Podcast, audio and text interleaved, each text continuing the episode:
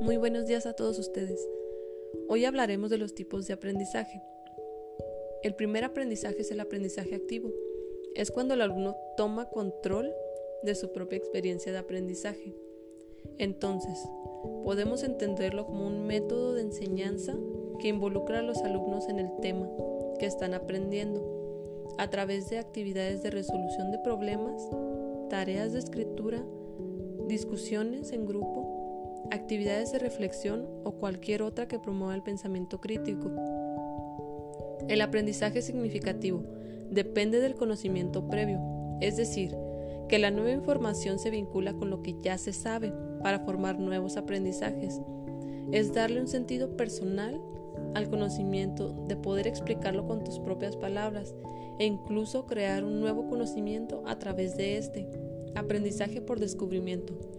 El objetivo es no proporcionarles respuestas exactas a los alumnos, sino dotarles de herramientas que necesitan para poder encontrarlas por sí mismos en cualquier situación. Para ello se realizan actividades como la exploración, la resolución de problemas, experimentación científica, el uso de TICs, creaciones artísticas, deportes y por medio de la música. El aprendizaje abierto.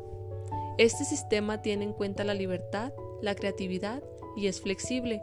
Se centra en las necesidades del alumno, tal como las perciba el alumno, donde colaboran en la creación de conocimientos y donde se comparten resultados con los demás, como trabajos individuales, en pares o equipos, o hasta en viajes de estudio.